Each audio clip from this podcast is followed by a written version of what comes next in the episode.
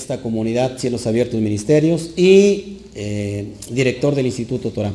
Sean ustedes bienvenidos. Hoy iniciamos con una carta eh, muy hermosa, muy profunda. Son solamente seis capítulos, pero creo que es tan fundamental tanto como Gálatas, tanto como Romanos. Eh, ¿De qué nos habla Efesios?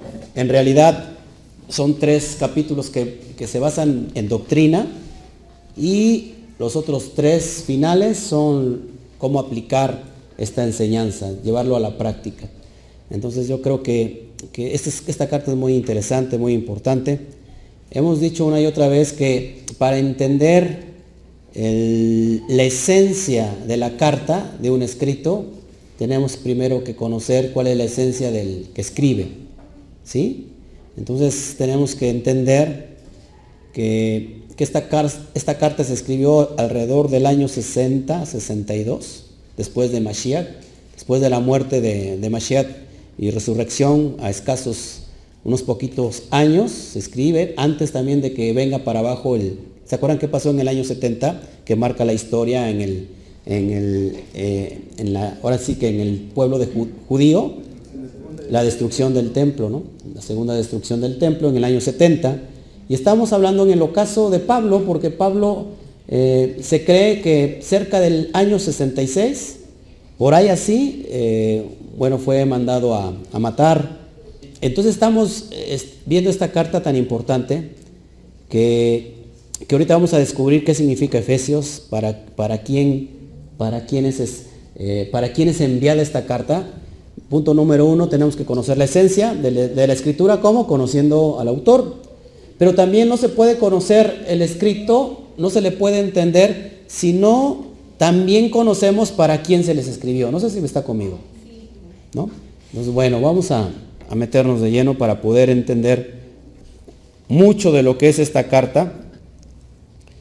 Y vamos a ir, eh, ya habíamos este, estudiado un poquito, ¿hace qué? ¿La semana pasada? No. Hace 15 días dimos una, embarradita una pequeña introducción de lo que son este, eh, los antecedentes, la, pues ahora sí lo que es, eh, ¿cómo se puede decir? La introducción Efesios. Hoy lo vamos a repasar brevemente para que podamos entender las cosas y, saber entonces cuál es la verdadera esencia de Efesios. Vamos a meternos de lleno en la introducción. Lo que usted ve ahí es a Diana de los Efesios, que ahorita vamos, vamos a, a explicar por qué Diana, por qué puse ahí a Diana. Bueno, pues ahorita lo vamos a, explicar. ¿Quién escribió este libro? Pues ya todos conocemos quién lo escribió. Shaliak Shaul. Shaliak Shaul, el apóstol eh, Pablo, como se le ha conocido, que en realidad es Shaliak Shaul. ¿Cuándo y dónde se escribió? Shaul declaró que estaba prisionero durante el tiempo en el que escribió la epístola a los Efesios, eso lo vemos en Efesios 3.1, Efesios 4.1 y Efesios 6.20. Efesios pudo haberse escrito durante el primer encarcelamiento de Pablo en Roma, cerca del año, entre el año 60 y 62 después de Mashiach. ¿Se acuerdan que les había dicho? Usted quizás quiera apuntar todo, no lo apunte, yo lo, ya lo estoy grabando, ya lo puede usted bajar. Que ahora sí me voy a apurar, ¿eh? O sea, cuestión de que ya tenemos las dos cartas de, de ¿cómo se llama? De, de, de Corintios y no subió ni uno solo, pero ya tengo todo el material. Durante ese tiempo Shaul estuvo bajo arresto domiciliario, pero tenía la libertad de recibir visitas y enseñar el Evangelio. Eso lo vemos en Hechos 28, 16 al 31. Amén. Bueno, ahí les puse una portada de lo que es Éfeso. Éfeso en griego es Éfesos, que significa deseable. Y hoy te vas a entender por qué significa deseable. Hoy te vas a ver el contexto de dónde estaba Éfeso, geográficamente hablando, pero también en, el, en el, entorno espiritual donde, se, donde convergía Éfeso. Y vas a entender por qué eh, Yeshua en Apocalipsis menciona a Éfeso, ¿se acuerdan? bueno, Éfeso significa deseable, deseable. Éfeso fue una ciudad grande y muy importante del mundo antiguo, situada cerca de la desembocadura de los ríos Caister y Meander en el mar Egeo. Era un verdadero emporio por donde pasaba el comercio de Roma y Grecia con las provincias más orientales del imperio. Tenía un teatro, fíjense, con capacidad para 25 mil personas. imagínate el, tiempo de gloria de Éfeso. Era una, una polis eh, tan importante como, como Corinto, tan importante como Roma, eh, era, era, un, em, era, un, emporio lo que es, lo que es hoy, este, o lo que era, perdón, Éfeso. Ahí puse un poquito de las ruinas, me fui, fui allá y alquilé un dron y bueno, es la mejor toma que pude haber tenido. Fíjense, por ejemplo, eso está ahí en el Asia Menor. Había mucho comercio centrado en el culto. Éfeso se convirtió durante siglos en un lugar de peregrinaje de muchas partes del mundo. Para los adoradores turistas, todos ansiosos por llevarse talismanes y recuerdos. De ahí el próspero gremio de plateros que vivía de la fabricación de altares e imágenes de plata de la piedra meteórica que se suponía ser la imagen de Diana. Eso lo vemos en Hechos 19 al 24, donde habla de los templecillos de Diana. Bueno, ahí te muestro un poquito lo que es el mapa, donde estaba eh, Efesios, Éfeso, perdón, lo que toda la parte del Asia Menor. Y bueno, pues ahí convergía eh, lo que es Éfeso, una gran cantidad de comercio. Ya te imaginarás todo lo que es una polis de ese tiempo. Bueno, esa parte que ves ahí es lo que es una sinagoga, es una sinagoga, no, perdón, eh, un templo islámico, no que estoy diciendo sinagoga. ¿Cómo se le conocen a los templos islámicos? Es una mezquita donde esas columnas que ustedes ven son de las, de las columnas originales que, en el, que tenía el templo de Artemisa. Es impresionante esa, ese, pues esa construcción. Es impresionante. Imagínate en el tiempo de, Éfeso, tiempo de gloria. Éfeso se convirtió en el centro neurálgico de adoración pagana, o sea, el culto oriental de todo el Asia Menor. La deidad anatolina había sido asumida por los griegos bajo el nombre de Artemisa, la Diana, la misma Diana de los romanos. Los griegos le llamaban Artemisa.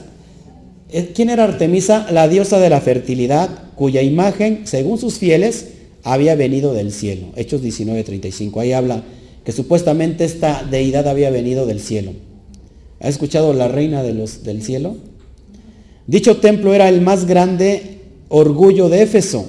Esta diosa era considerada hija de Zeus y hermana gemela de Apolo. Imagínate cómo estaba en ese momento la adoración pagana. Los santuarios para la adoración a esa diosa datan desde unos ocho siglos antes de Mashiach. Ojo, ocho siglos antes de Mashiach ya existía la adoración de esta diosa. Se le conoce también como la, la, madre, la diosa de la tierra, la madre de la tierra, que si lo trasladamos a México, en la cultura azteca, ¿a quién se le conoce como la, tierra madre? O la diosa madre, a Tonantzin. Es, es exactamente lo mismo. La representaban como una doncella cazadora, armada de arco y flecha, que enviaba plagas a mujeres y animales. Por eso tú ves a Diana de los Efesios, siempre con un, ¿cómo se llama? Con, una, con un arco y con una flecha. La Diana cazadora, la que tenemos en México, ¿no? Muy famosa. Se permitía libertad sexual en el culto. Imagínate cómo era estrambótico esos cultos donde se tenían relaciones sexuales. Tremendo. El primero de los grandes templos construidos allí demoró más de un siglo en su construcción. Más de 100 años demoró el primer templo.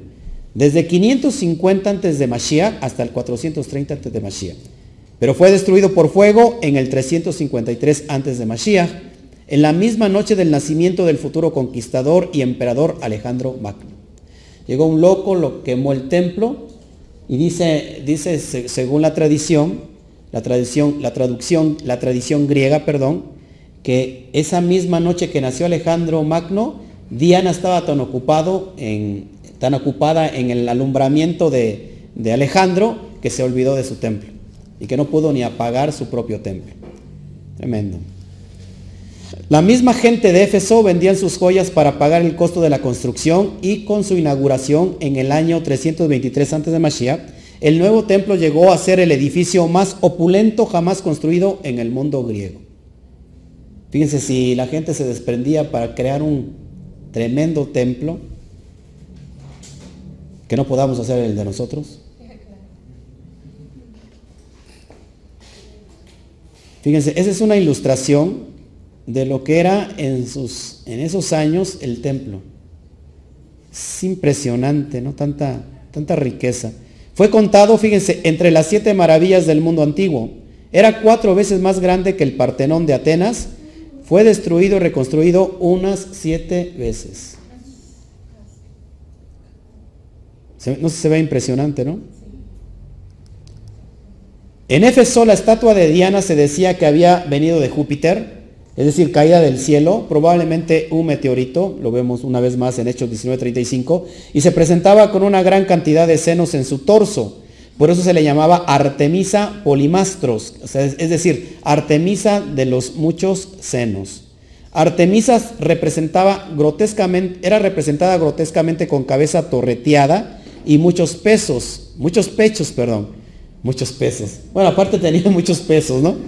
La diosa y su culto hallaron expresión en el famoso templo servido, como la de, como la de Afrodita en Corinto, nótese que en Corinto era Afrodita, por una hueste de sacerdotisas cortesanas. Ahí también había servicios. Eh, ¿Se acuerdan cómo eran las sacerdotisas en, en Corinto? ¿Se acuerdan? ¿Qué característica tenían? Que eran pelonas completamente. Entonces imagínate, todo, todo es una, una Sí, exactamente. Es, ese Miramis, la diosa babilónica, que después fue cambiándose por nombre, Semiramis, después vino que, este, Arta, ¿cómo se llama? Arta, Astarot, Astarte, Astaret, todo, todo fue cambiando, fue cambiando por, de cultura en cultura. De hecho, es impresionante que en propio Israel, eso es serio, ¿eh? eh cada, eh, eh, cada, representación, por ejemplo, hay un lugar creo que en, Jerusalén, donde la Madre de Jesús, representada por María, cada país tiene su representación. En, por ejemplo, en, Asia, en China, creo, hay una diosa que se llama, ya se las he presentado también, ¿se acuerdan? Que esa sale con kimono. Por ejemplo, la diosa de la India, que, son con, muchas manos.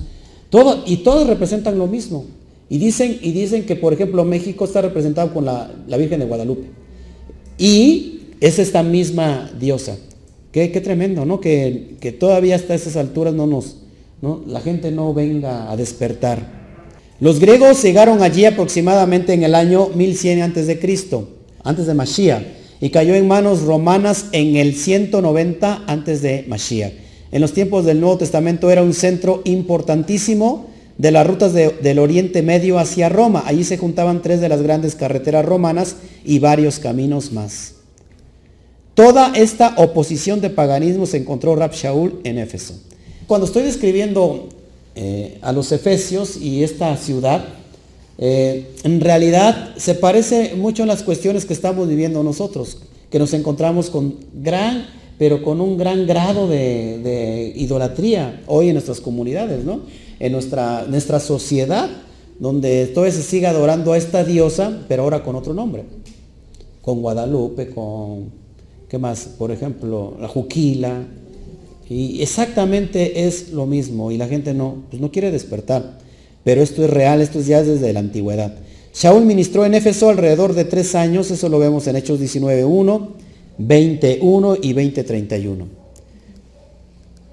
El trasfondo de la comunidad mesiánica en Éfeso lo podemos ver en Hechos capítulo 18 y 19. ¿Se acuerdan que ya lo estudiamos hace 15 días, todo el capítulo 18 y 19, para ver cómo se movía eh, Pablo en Éfeso? Bueno, lo puede usted repasar también en su Torah. Saúl llegó a Éfeso junto con Priscila y Aquila. Eran Kadosh, que habían venido desde Roma a causa de la expulsión de los judíos de esa ciudad por orden de Claudio en el 49 después de Mashiach y que habían estado con Shaul en la ciudad de Corinto durante un tiempo prolongado, por lo menos un año y medio, en Hechos 18, 1 al 11 lo podemos ver. Mientras que Shaul estaba solamente de paso en Éfeso, en camino a Jerusalén, Priscila y Aquila se quedaron allí. También lo vemos en Hechos 19. Tiempo después llegó a Éfeso un judío con nombre de Apolo. ¿Se acuerdan de este hombre poderoso en la, palabra? El mismo hombre que más tarde iba a hacerse importante como obrero en la Keilah de Corinto. Fue en Éfeso que Rab Shaul encontró un grupo de discípulos quienes tal como fue antes en el caso de Apolo solamente conocían el bautismo de Juan, es decir, la, inmersión, la purificación de agua de Juan, no conocían del Espíritu Santo, ¿se acuerdan? esa, que solamente, dice, ni siquiera sabemos que hay Espíritu Santo. Él, él, los enseñó, los bautizó en Mashiach y continuó a enseñar en las sinagogas por tres meses hasta que los incrédulos entre los judíos empezaron a maldecir el camino delante de la multitud. Hechos 19, 19. Hechos 19, 9, perdón. ¿Cómo se le conocía al movimiento mesiánico de Mashiach? El camino. Así le decían, el camino, la secta del camino. Ya les había dicho que antes que, que la secta que hoy escuchamos, pues ayer salió una noticia, ¿no? De, unos judíos ultra ortodoxos, ¿no lo vieron? Que se le, se le conoce como una secta que habían secuestrado a unos niños, ¿no? Y hoy decimos secta y este y de dónde viene esa palabra? Bueno, secta lo menciona mucho la Iglesia Católica. Ah, es una secta este, protestante, ¿no? Y como una forma de como algo sectario, como que tiene algo una una ¿cómo se llama? una eh, perspectiva mala.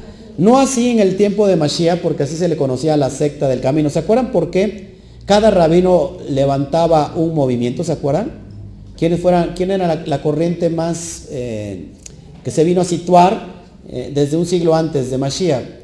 Esas Gilel y Shammai, cada quien levantó su, su, escuela, su yeshiva, y de ahí empezó el rabinato, pero cada, se levantaba un, rabino y enseñaba parte de Shammai y un porcentaje de Gilel y creaba su propia corriente.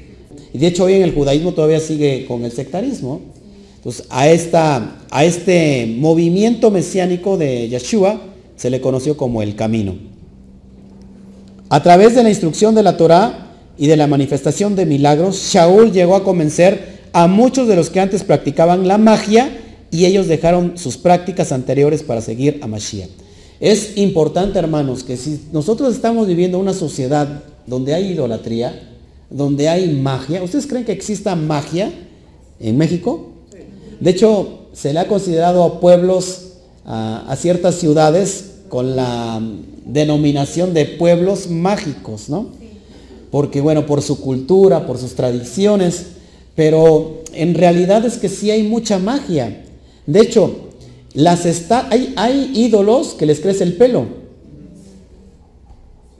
Hay ídolos que le crecen, que le crecen el pelo. No recuerdo hace unos, unos cuantos meses atrás, ¿se acuerdan que empezó como un furor donde las imágenes les decían a los fieles dónde, dónde los quería llevar. Y eso sucedió aquí en, ¿cómo se llama? ¿En Santana? ¿Sucedió eso?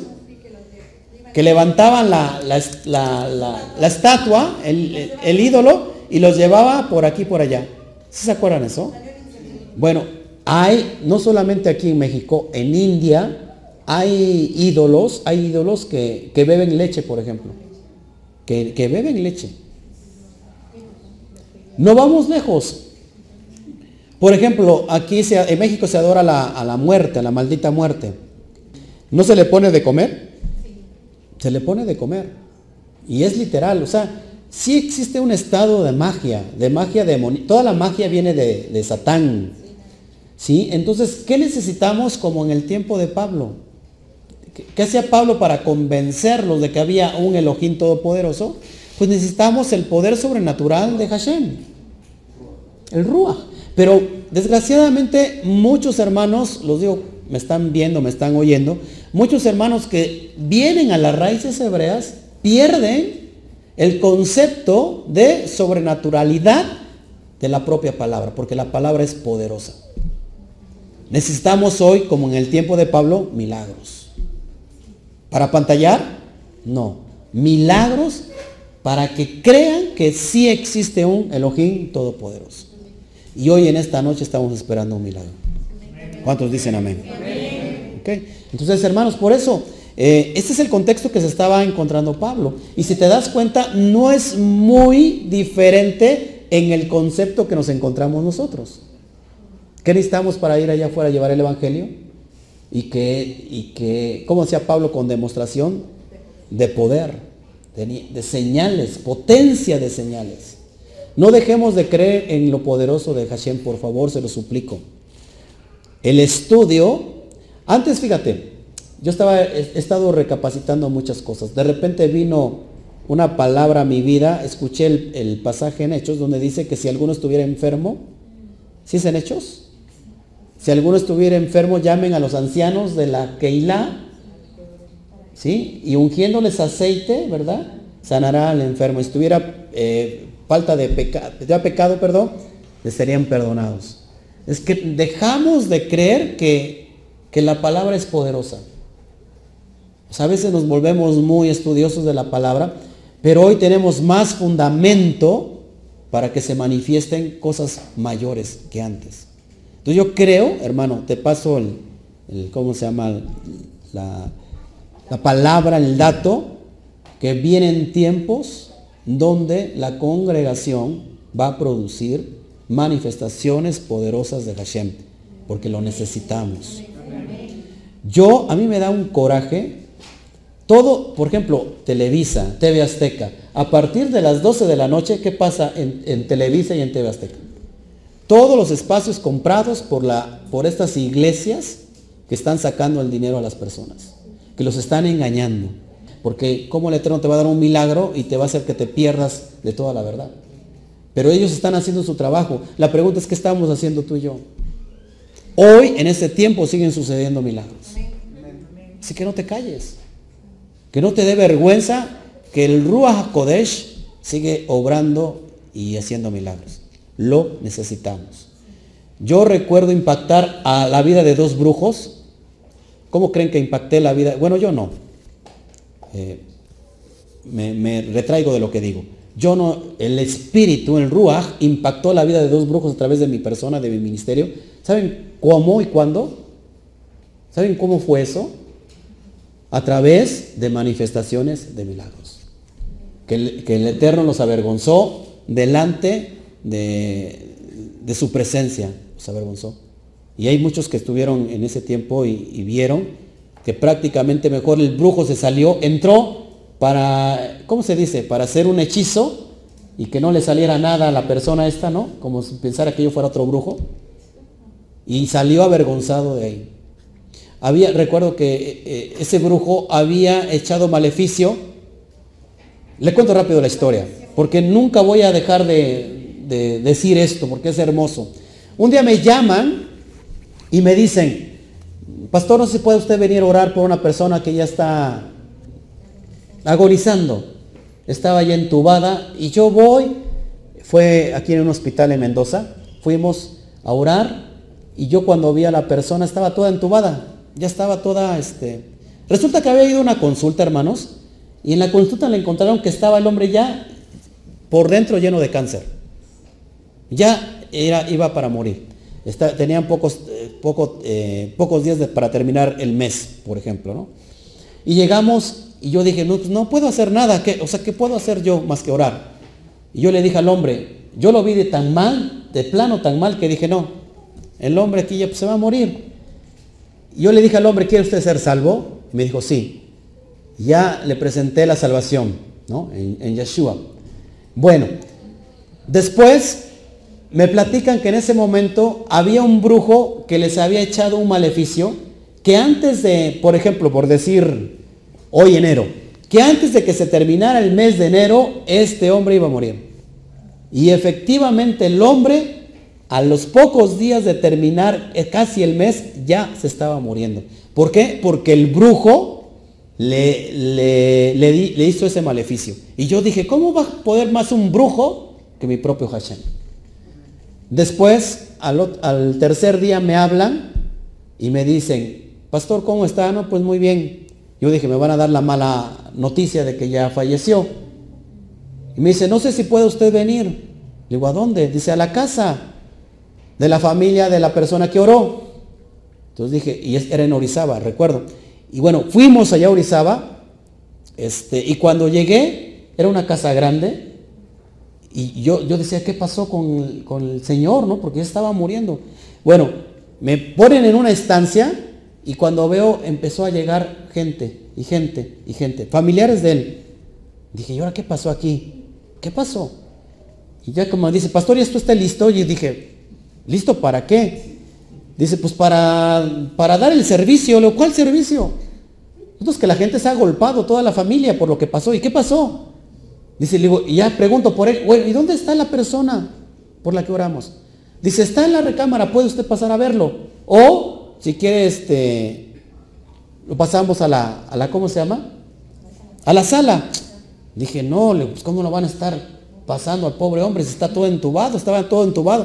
Le digo, no, voy a la recámara. Y pasamos a la recámara. El hombre, hermanos, estaba acostado con su pants. Me dice, pastor, ¿cómo está?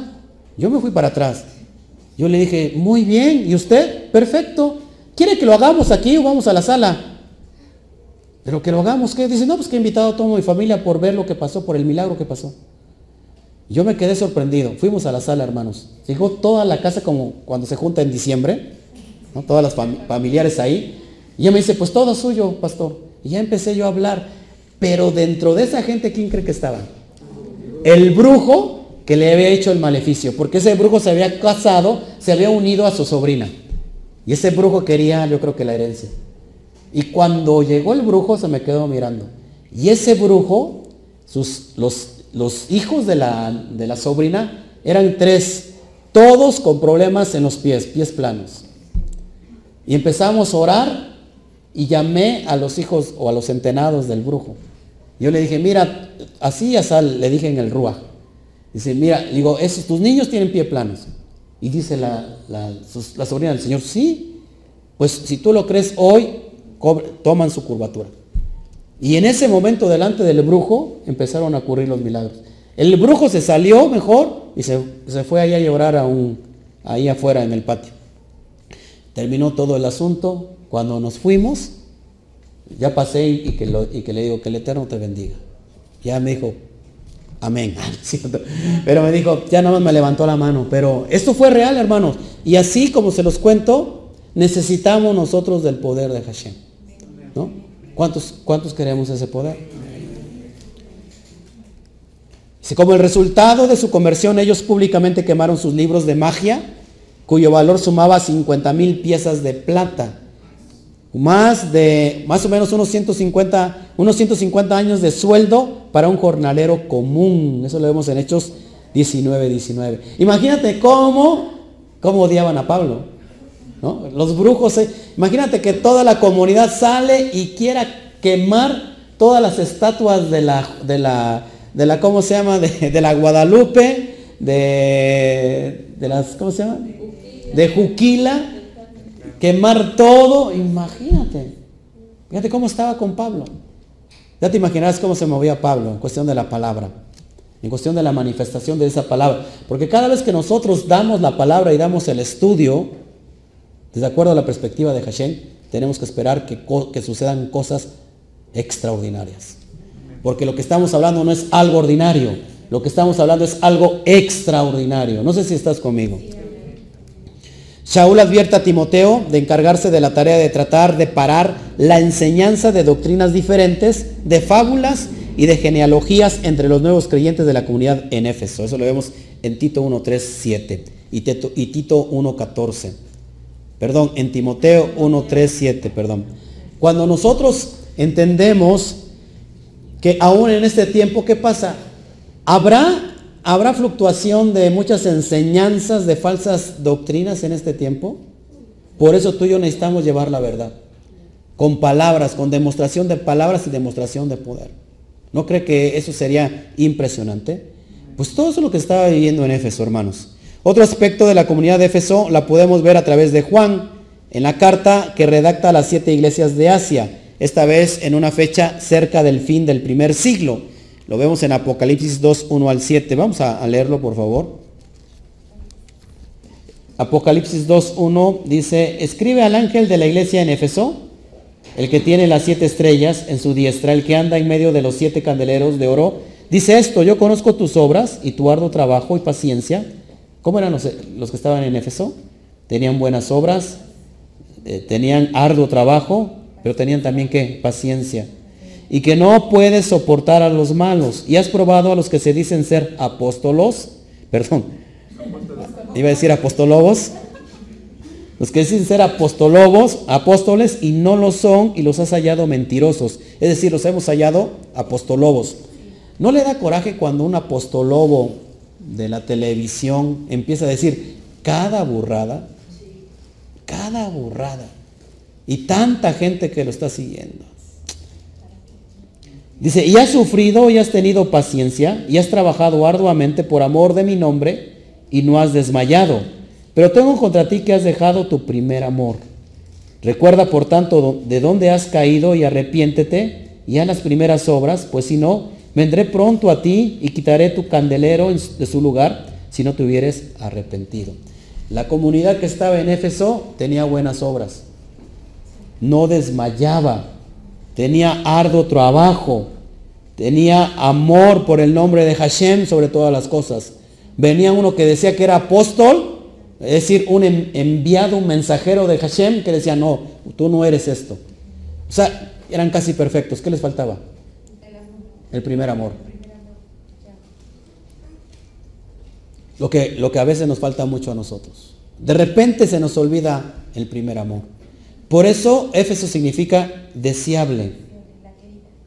Es deseable. O sea, el Eterno nos tiene dentro del sistema pagano, dentro de la idolatría, para que seamos luz en esas tinieblas. Somos deseables para Él. ¿No? Pero ¿cómo eran estos? Lo vuelvo a leer. Fíjate, vamos a, vamos a medirnos con ellos. Es bueno medirse. Dice, conozco tus obras, tu arduo trabajo y tu paciencia, que no puedes soportar a los malos y has probado a los que se dicen ser apóstoles y no lo son y los has hallado mentirosos. ¿Cómo hallas a alguien que es mentiroso? Solamente cuando tú sabes de la Torah. Y has sufrido y has sufrido. No, me fue mal este chaval, no voy a para. Y has tenido paciencia. Acuérdate del, del primer, del comienzo pequeño. ¿Sí? Y has trabajado qué? Arduamente por amor de mi nombre y no has desmayado. Wow. ¿No? ¿Nos medimos? aunque nos hace falta llenar el, el abrigo, el saco, el zapato. Allí encontramos que en la comunidad de Efeso trabajaba arduamente, fíjese, con paciencia, sin soportar a los malos, perdón, sin soportar a los malos y que ponía a prueba a los falsos maestros, no desmayándose frente a las persecuciones. Sin embargo, en su contra se dice que había perdido su primer amor y que debía de arrepentirse y volver a sus primeras obras. ¿Qué es arrepentirse, hermanos? hacer teshuvah, es cruzar el paganismo para qué? Para convertirnos a Israel. ¿Todos aquí? ¿Para quién se escribió este libro y por qué? Con esto voy a terminar. Con esta enseñanza que viene voy a terminar. Es, híjole, es impresionante lo que viene. Si no entendemos, si no entendemos para quién se escribió y por qué. Esta carta, si la puedes subrayar, esta carta te habla exclusivamente, un, tema muy poderoso y muy fuerte, escatológico diría yo, es el tema que se le reveló, e, ese misterio que se le reveló a Pablo, quiénes eran los gentiles. Si no entendemos eso, que muchos maestros en el día de hoy no lo han entendido, muchos maestros cristianos no han entendido cuál es este misterio, que de hecho Pablo no quería ir a los gentiles. Pablo quería ir a, sus hermanos judíos. Pero el Rúa le dice, no, no, no, no. Tú tienes que ir a los gentiles y les muestra este, este misterio que se le revela a Pablo. ¿Se acuerdan cuando Pablo va en contra del Mesías? Se le aparece, se cae, queda ciego. Después va a Ananías, ora por él. ¿Se acuerdan el miedo que le tenían a Pablo? Ananías decía, ¿cómo voy a ir con Pablo si este Shaul anda persiguiendo a todos nosotros. ¿A quién perseguía? ¿Cristianos? No había cristianos. Perseguía seguidores de Mashiach. Y después Pablo se va a preparar ahí un poquito tiempo, 14 años. Arabia. ¿Por qué Arabia? ¿Por qué Arabia? Al monte Sinaí, donde, fue, donde recibieron las palabras, las primeras palabras de Hashem.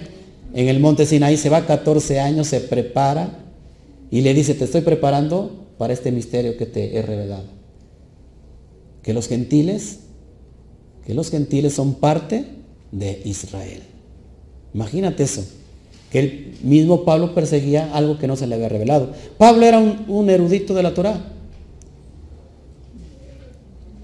¿Cómo tuvo que ser preparado para todo lo que sabía para pasar nada más y nada menos que 14 años? ¿Te das cuenta?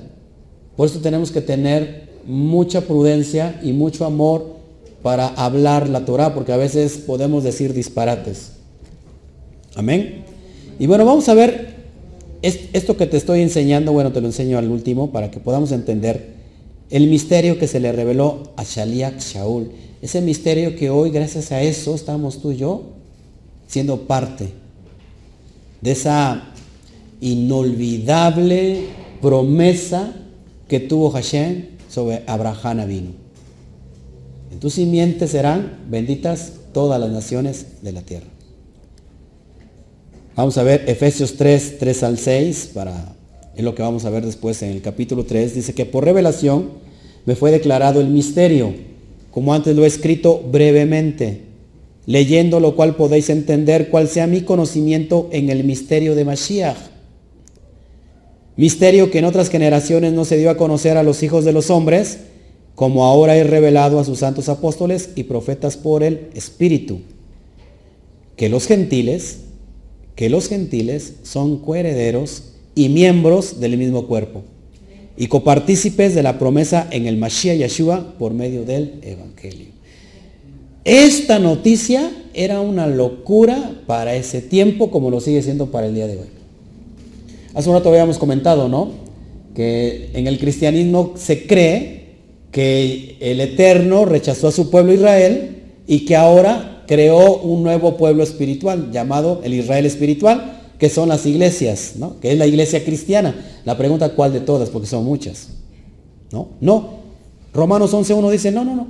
Ni se les ocurra que Yahweh haya desechado a su pueblo, porque yo también soy israelita, de la tribu de Benjamín. No, no, no.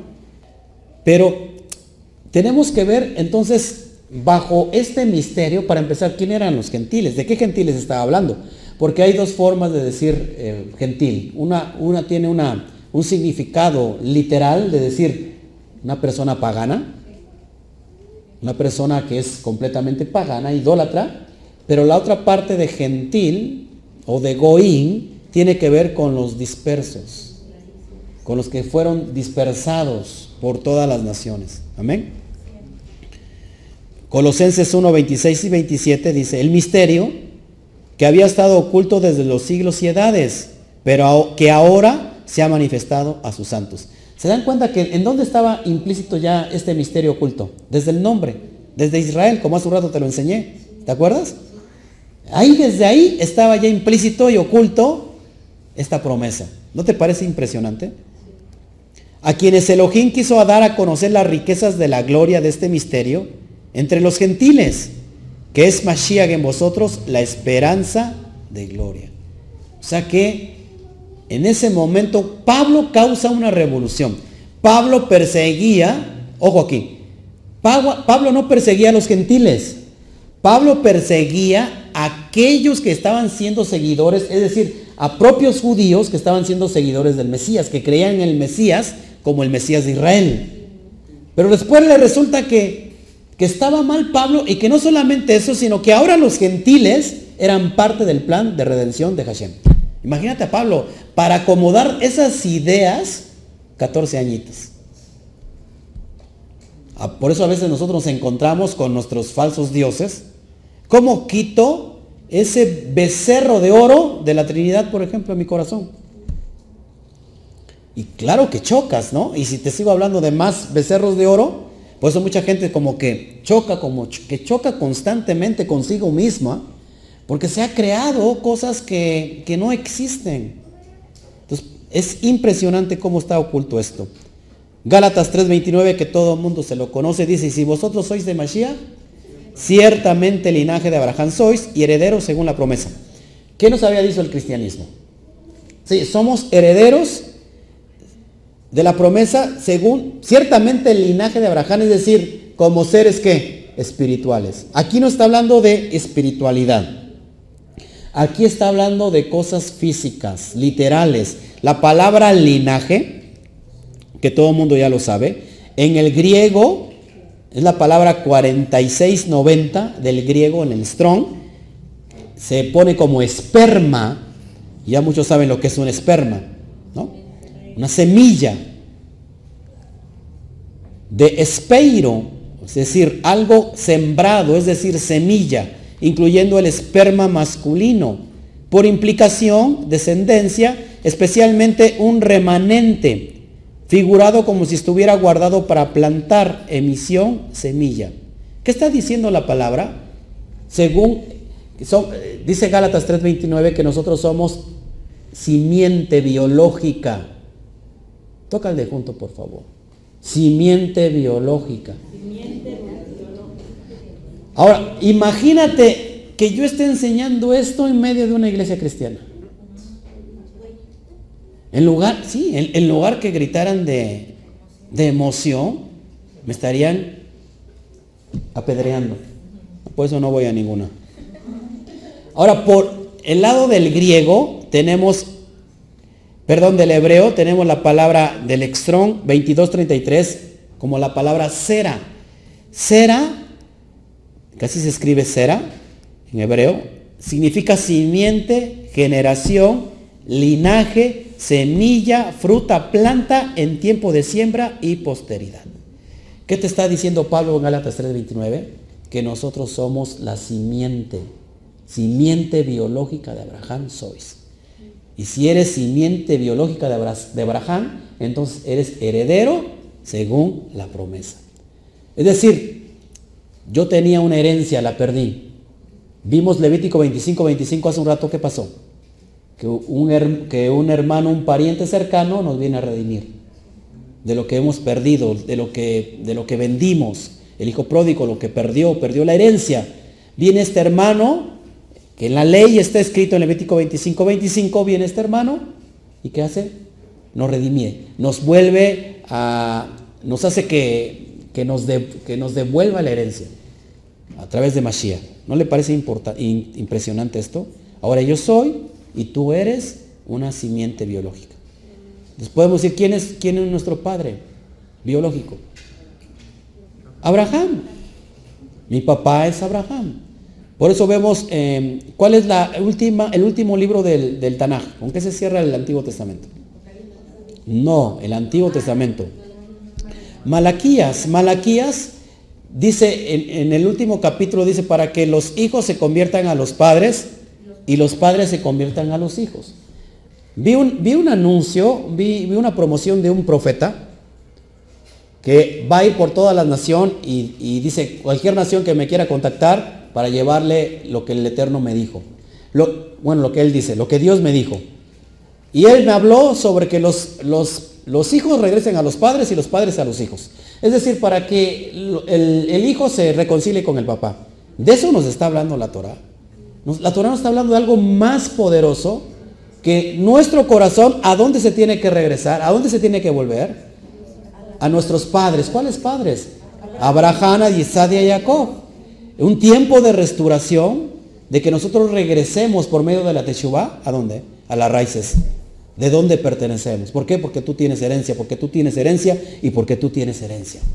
Y si tú no quieres la herencia, bueno, pues entonces me la pasas para mí. ¿No? Dígame amén, por favor. Entonces, eso es lo que somos. Somos linaje. Que nunca se te olvide eso. ¿Quién es tu padre? Abraham. Por eso no se puede hablar mal del judío, del hebreo, del israelita. Porque de ahí venimos. Después te, voy a enseñar un libro donde vienen todos los, apellidos latinos. Jiménez aparece como 50 veces, no sé por qué. Pero vienen muchos apellidos, bien, bien todo dar esto, ¿no? Vamos a Génesis 12, 12, 2. ¿Qué se le dijo a Abraham? Fíjate la promesa. ¿De qué promesa? ¿De qué promesa? ¿De qué, de qué promesa somos parte? Herederos según la promesa. A la promesa que se le dio a Abraham. Y haré de ti una nación grande y te bendeciré y engrandeceré tu nombre y serás bendición. ¿Te acuerdas que antes te llamarás Abraham? Ahora serás Abraham, padre de muchos pueblos. Eso muchos se lo saben, pero a veces es bueno repasarlo.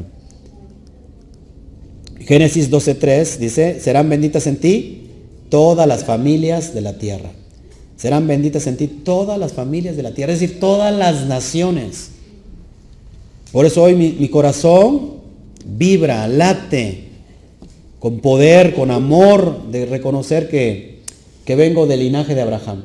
A mucha honra, a mucha honra. Génesis 15.5. Y lo llevó, y lo llevó afuera y le dijo, mira ahora los cielos y cuenta las estrellas si las puedes contar. Y le dijo, así será tu descendencia.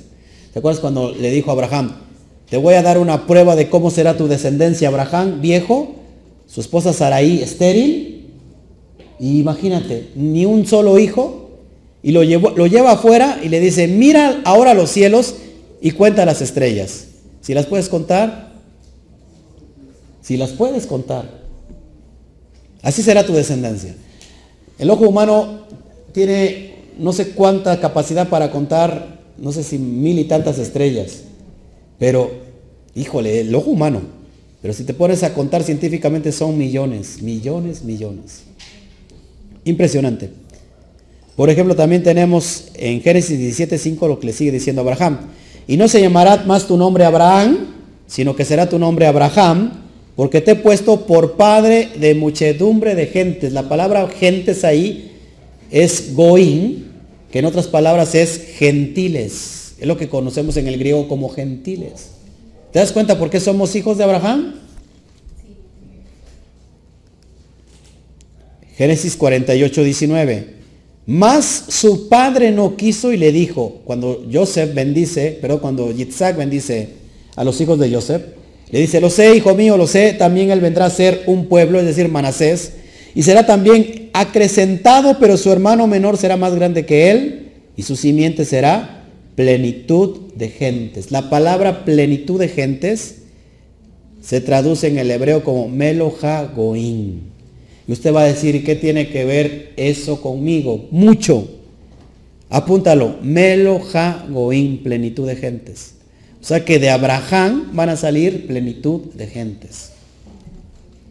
Vamos, para eso tenemos que ver entonces otro versículo, donde dice Génesis 17, 6 al 7, y dice, y te multiplicaré en gran manera, y haré naciones de ti, y reyes saldrán de ti, y estableceré mi pacto entre mí y ti, y tu descendencia después de ti en sus generaciones, por pacto perpetuo para ser tu Elohim, y él y el de tu descendencia después de ti.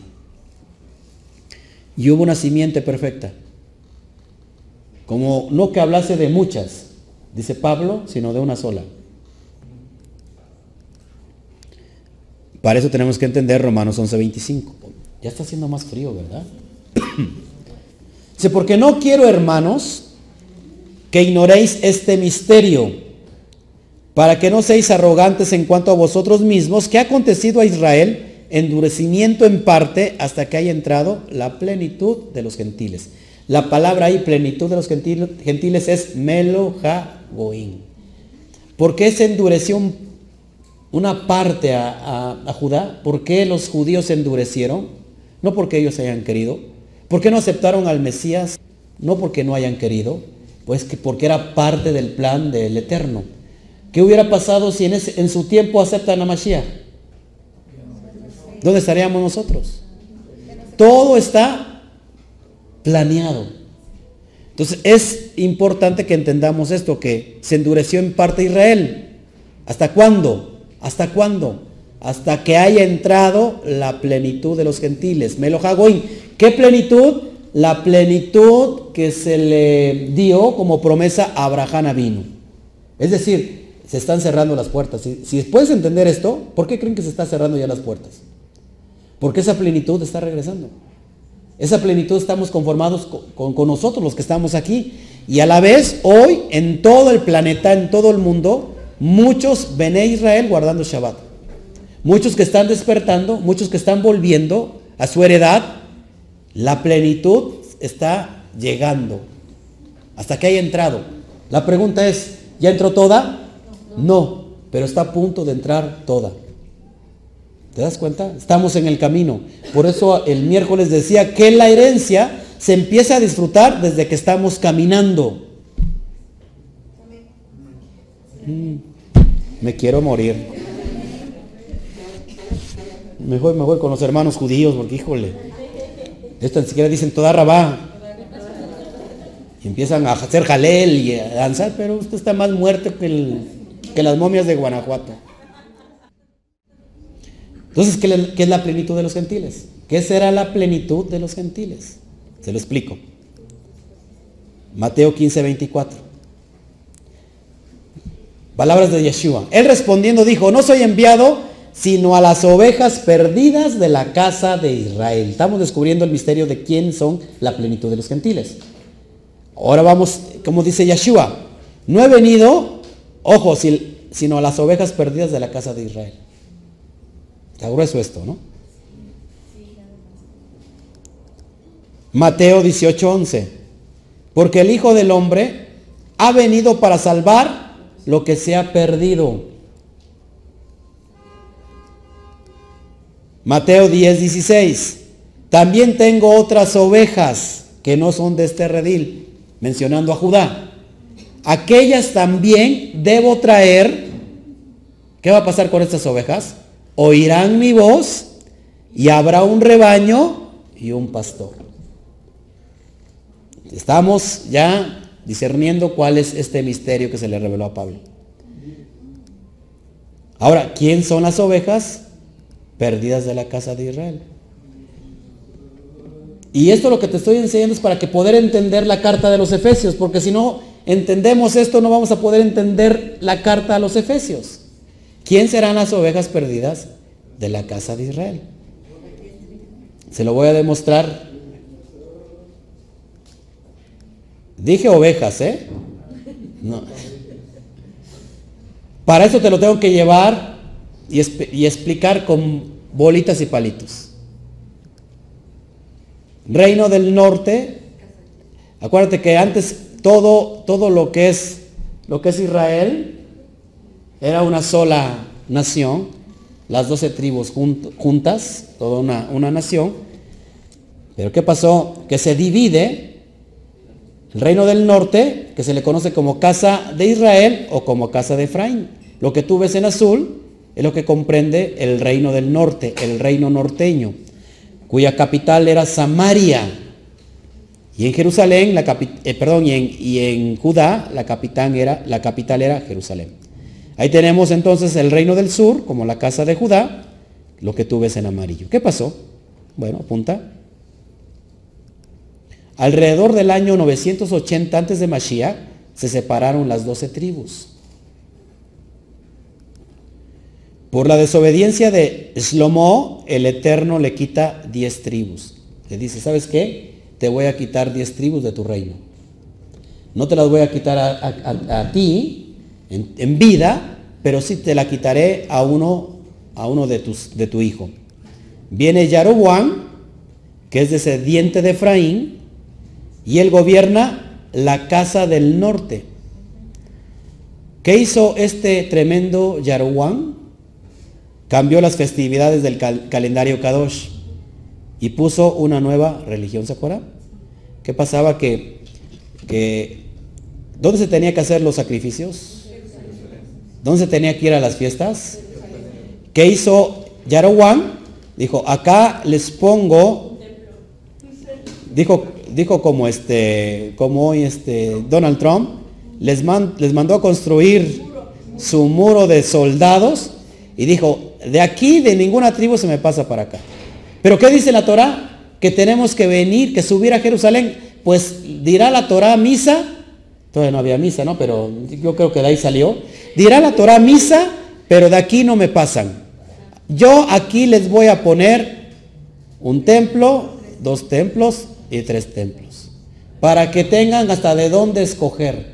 El problema está que los únicos que podían ofrendar, hacer el servicio delante de Hashem, eran levitas. Y los levitas dijeron, ni más paloma. ¿Sabes qué? La Torah me impide que yo administre la presencia de Hashem si no es en Jerusalén. ¿Qué hicieron? Consecuentemente, se vinieron para este. Entonces ya no era Judá solamente, era, era también, eh, ¿cómo se llama? Eh, Benjamín y algunos de, de los levitas. Entonces cambia las festividades porque dice, si se vienen para acá para ver a Roboán, capaz que Roboán les incita a que me maten y Roboán se va a quedar con todo, con todo el, el imperio. Entonces mejor aquí les divido Aquí les hago sus fiestas especiales, aquí les pongo sus templos para que no tengan necesidad de venir a Jerusalén. ¿Aún en contra de qué? De la Torah de Yahweh. ¿A quién? ¿Quién está sufriendo esas consecuencias hoy en día? ¿A qué, ¿A qué parte se le cambia hoy? ¿A qué se le cambió las fiestas que ya no celebran, por ejemplo, el Shabbat? Celebran domingo, ¿no? se cambian las fechas inclusive estipulados por la Torah en Levítico 23, lo cambian por otras fechas. ¿A quién le suena esto? A la cristiandad, a Roma.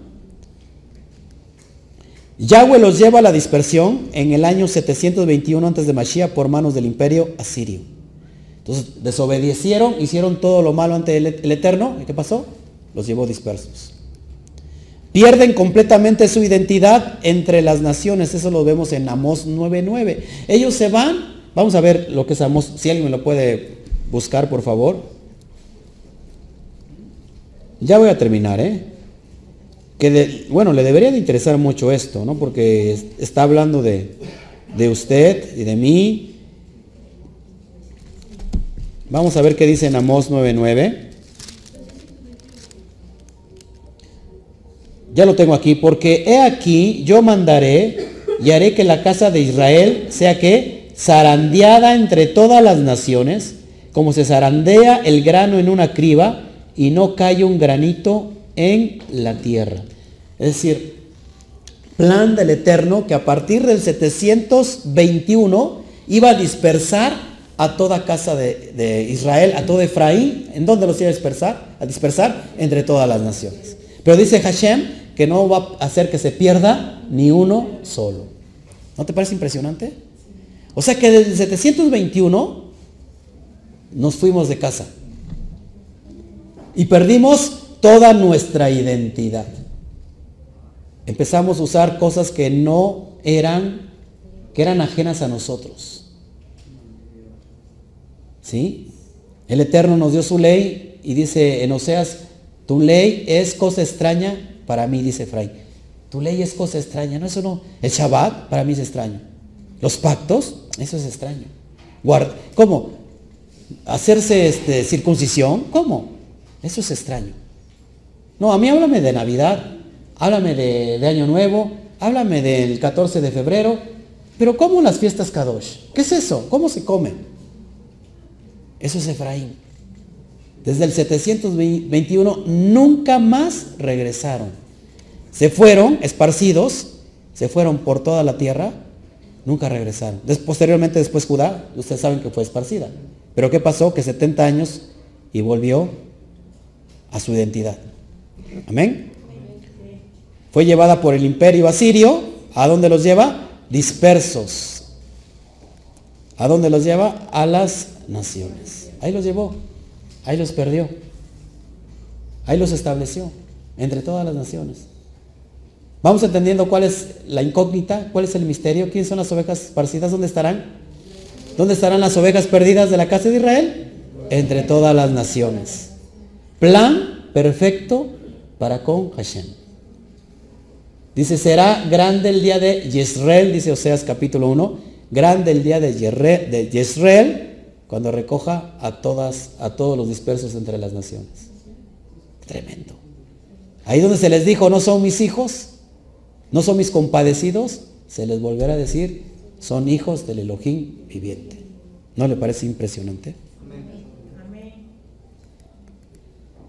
Entonces tenemos a Abraham, que significa qué? Fíjense cómo, cómo, viene, cómo viene esta línea genética. Yo tengo ganas de llorar. Pero por usted, por no, porque no entiende esto. Veras. A mí me llena de emoción y de pasión.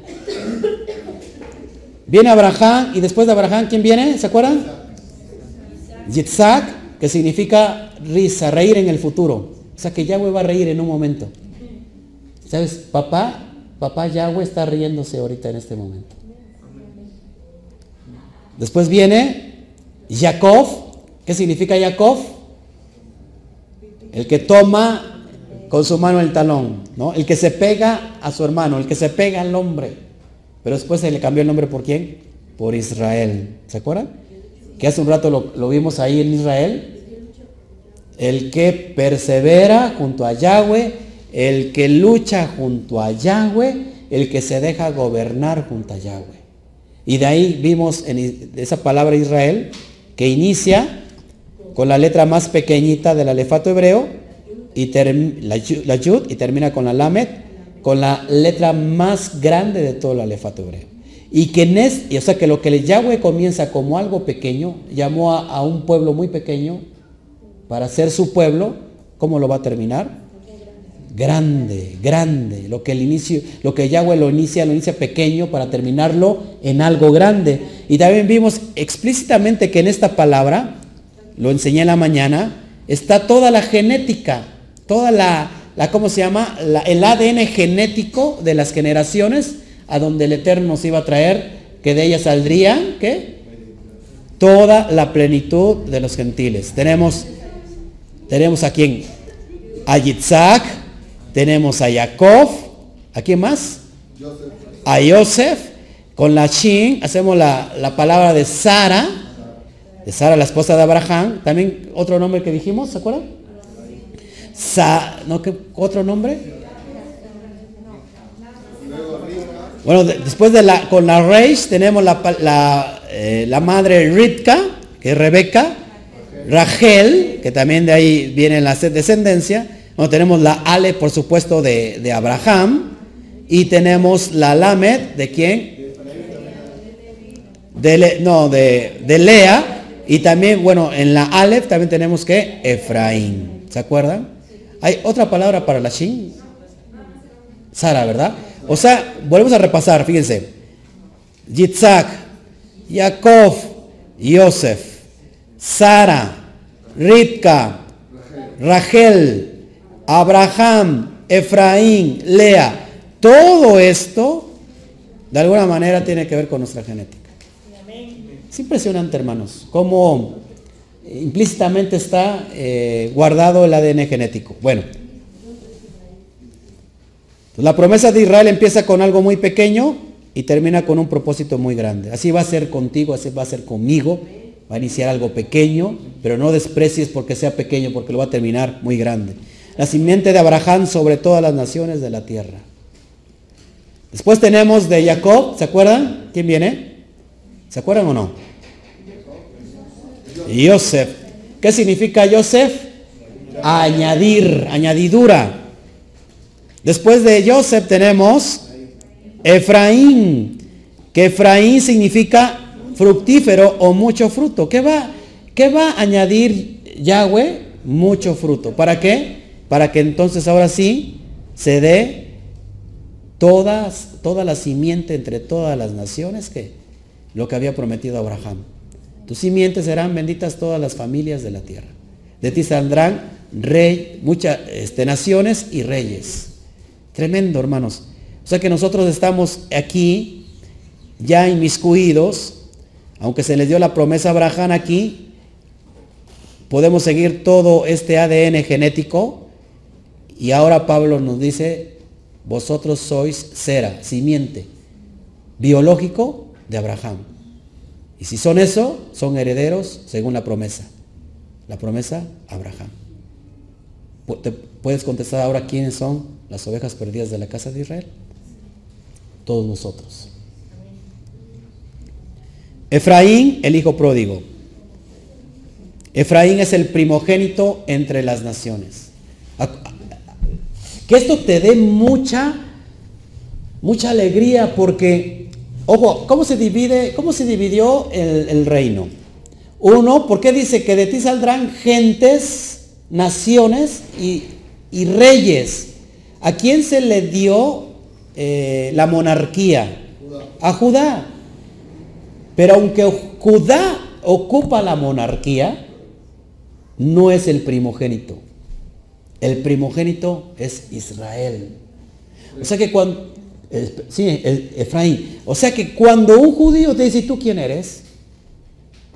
Yo soy judío, te va a decir. ¿Sabes qué? Si tú eres mi hermano menor, yo soy el primogénito.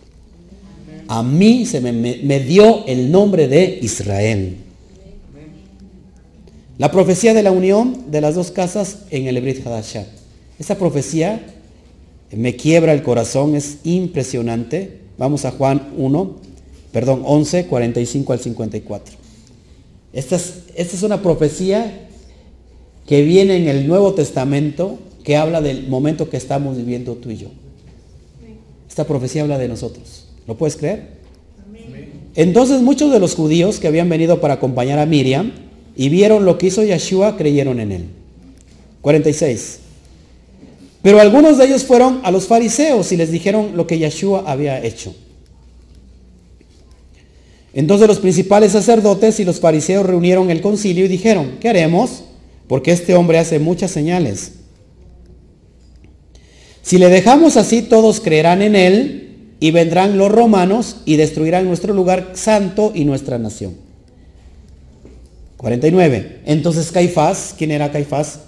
sumo sacerdote de aquel año les dijo, vosotros no sabéis nada. Fíjate cómo lo toma el Ruach y empieza a dar una profecía que nos implica a ti y a mí. No, me voy a predicar del a otro lado, ¿no? Este lado mejor, híjole. Estos han de ser chivos, estos han de ser, eh, son hebreos. Caifás dijo, fíjate, ustedes no saben nada y empieza a ser tomado por el Ruach y empieza a profetizar. Versículo 50. Ni pensáis que nos conviene que un hombre muera por el pueblo. ¿Cuál pueblo? Por Judá, por los judíos. Y no que toda la nación perezca. 51. Esto no lo dijo por sí mismo, sino que como era el sumo sacerdote de aquel año, profetizó que Yeshua había de morir por la nación. ¿Por cuál nación? Por la nación de Israel, por la nación de Judá. Ojo aquí, no solamente los judíos, fíjate lo que dice, lo que dice la profecía, y no solamente por la nación de Judá, sino también para congregar en uno a los hijos de Elohim que estaban dispersos, es decir, a Efraín. O sea que el eterno Yeshua murió no solamente por Judá, sino para congregar en uno a los que estaban dispersos a las ovejas perdidas de la casa de Israel. Cómo eh, este tipo fue tomado por el Ruach Kodesh y cómo él mismo lo que profetizó no lo pudo entender. Versículo 53. Así que desde aquel día acordaron que matarle. El 54 dice, por tanto Yeshua ya no andaba abiertamente entre los judíos, sino que se le dejó de allí a la región contigua al desierto a una ciudad llamada Efraín y se quedó allí con sus discípulos. Proféticamente, ¿dónde está hoy Mashiach? ¿Dónde está Yeshua? Entre las naciones. No se quedó con Judá. Vuelvo a repetir, ¿qué hubiera pasado si se queda con Judá? No hubiéramos entrado nosotros. Por eso, hermanos, no tenemos que ser tan duros cuando una persona, pues, todavía cree en el nombre que no es restaurado. Porque el Eterno está haciendo su función. El Eterno está haciendo la función como el caballo de Troya, ¿se acuerda? Joseph entra a Mizraim. Entra a Mizraim y no como judío, no como hebreo, sino como ahora un, ¿cómo se llama? Como un, como un egipcio, les habla a sus, a sus hermanos y no lo entienden. no lo reconocen. Inmediatamente no les dice, ¿saben qué? Yo soy su hermano. Sino deja pasar un tiempo hasta que en el momento adecuado le dice, yo soy su hermano Joseph. Y todo el mundo empieza a llorar. Es lo que está haciendo hoy prácticamente en el mundo espiritual Yeshua. Se quita el, el, ¿cómo se llama? El atuendo, el disfraz de romano. Y dice, no soy yo Jesús, yo soy Yeshua, su hermano. El que pagó por la herencia que habían ustedes perdido. Qué tremendo, ¿no? Impresionante. Primera de Pedro 1.1. Fíjate lo que dice la carta, la primera carta de Pedro. Dice, Pedro, apóstol de Yeshua Hamashiach, a los expatriados de la dispersión en el Ponto, Galacia, Capadocia, Asia y Bitinia. Fíjate la carta, ¿dónde era? ¿A dónde era dirigida? A los expatriados de la dispersión. ¿Dónde estaban todas estas ovejas perdidas? En el Ponto, Galacia, Capadocia, Asia y Bitinia, es decir, todo el Asia Menor. Que posteriormente, consecuentemente, se fueron a España, Alemania, a Francia y, después, ¿dónde emigraron? Se fueron a todo el continente americano. México. Imagínate, hermanos. ¿Dónde están ahora? Entre las naciones. ¿No, le, ¿No cree que tiene mucha paciencia? Ha esperado dos mil años más. No de dos mil años. Pero pronto, pronto, pronto, pronto está por ocurrir, que ya está ocurriendo esto. Jacob 1.1. Bueno, los que no saben qué es, es Santiago. Santiago, siervo de Elohim y del Adón, Yeshua Hamashiach, a las doce tribus que están en la dispersión, salud. O sea que no solamente son las diez tribus, hermanos, por eso les digo que, aquí entre la, en la sala puede haber judíos, Yeudín, es decir, de la casa de Judá. Porque no solamente las diez, sino que también los judíos, algunos fueron también, fueron esparcidos, perdieron su identidad. En la comunidad, en México hay mucha comunidad, hay muchas personas judías que no conocen que son judías. Por ejemplo, hace un rato Chío me estaba contando, que dice que su abuelo, le dice a su mamá, que su abuelo tocaba como un instrumento que tenía una, un orificio pequeño y terminaba con un orificio más grande, pero que era así como que encorvado. Y que era así como bien lustroso. ¿A qué se está refiriendo? A un shofar. ¿Quién tocaba? ¿Quién, quién tocaba eso? Los judíos. Y mucha gente no sabe qué es, es, este, es judía. ¿Por qué, ¿Por qué se callaron que eran judíos? ¿Por qué se fue perdiendo eso? Porque en mismo México eran perseguidos por la, por la Inquisición. ¿A quién perseguían? Al pueblo judío resguardaron toda su identidad, sus costumbres, que hay personas que, yo, yo sé de personas que saben, que saben hacer, que, están festejando, por ejemplo, hamatza o hamatzot, el pan sin levadura, y se dan cuenta que la abuelita sabe hacer, sabe la receta de hacer el pan sin levadura. Judíos. Tremendo. Jeremías 31, 9 y 10. Y irán con lloro Fíjate cómo va a ir Efraín. Irán con lloro, más con misericordia los haré volver. Y los haré andar junto a arroyos de aguas, por camino derecho en el cual no tropezarán, porque soy a Israel por padre. Y Efraín es mi primogénito. ¿No merece un aplauso para el papá? ¿No merece un aplauso papá? Wow. Versículo 10. Oíd palabra de Yahweh, oh naciones, y hacedlo saber en las costas que están lejos. Y decid, el que esparció a Israel, lo reunirá y los guardará como el pastor a su rebaño. Por eso aquella persona que no quiere dejarse pastorear no es oveja, es chivo. Es cabrito. ¿Y cómo se llama el macho de la cabra? Ahí se lo dejo de tarea. Jeremías 16, 14 al 15. Dice así, no obstante, aquí vienen días, dice Yahweh, en que no se dirá más, vive Yahweh, quiso subir a los hijos de Israel de la tierra de Egipto, sino ve, vive Yahweh, quiso subir a los hijos de Israel de la tierra del norte y de todas las tierras a donde los había arrojado. Y los volveré a su tierra, la cual di a sus padres. Y usted preguntará, ¿cuáles padres? Si mis padres ni me dejó tierra. Me dejó deudas en lugar de tierra. Nuestros padres Abraham, Isaac y Jacob. Por eso la heredad va a regresar. ¿Dónde nos había arrojado? Entre todas las naciones. ¿Por qué? Por la desobediencia. Versículo 16. Ah, no, eso ya no va. 14 y 15. Sí había leído 15, ¿verdad? Entonces viene un segundo remanente, hermanos. Viene un segundo remanente y les dejo esta gráfica de, de regalo, donde les platiqué prácticamente lo, lo, que vimos hace un ratito. Es una gráfica que habla por sí sola. Jeremías 50, 17 dice que venía Siria, el león los iba a consumir y, y Nabucodonosor los iba a deshuesar a todo su pueblo, es decir, la casa del norte y la casa del sur. Pero ya conociendo ahora cuál es el misterio de la casa del norte, de las ovejas perdidas de la casa de Israel, ahora sí nosotros podemos entender entonces la carta a los Efesios. ¿No te parece impresionante? Bueno, pues hasta aquí la dejamos. Eh, solamente todo esto para poder entender la carta a los Efesios. Si podemos hablar de mucha, de más, este, mucha más eh, fundamentos, pero, pero interminable esto. ¿sí? Sí, sí, sí, es que es impresionante. Por eso tengamos mucho cuidado que cuando hablemos Torah, no podemos seguir dividiendo, no podemos seguir esparciendo.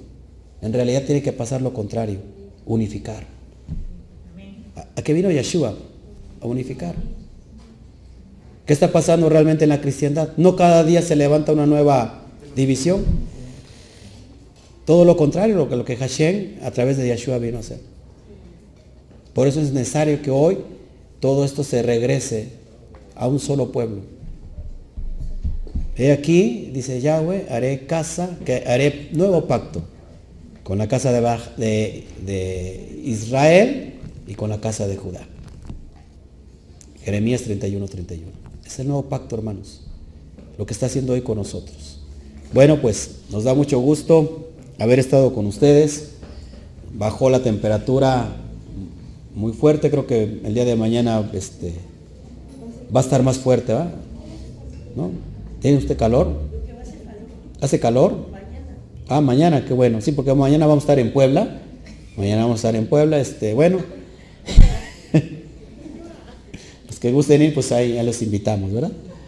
Bueno, pues que el Eterno me los bendiga, que me los guarde, que me los siga multiplicando, que nos dé más sabiduría para poder entender eh, esta carta que viene a los Efesios. Es solamente la introducción. Creo que, que lo importante que viene el primer capítulo es completamente de la predestinación y vamos a entender todo ese, ese concepto tan profundo para saber quién es Israel. Bueno, pues los despedimos, que el Eterno me los bendiga. Shalom, Ubrajot.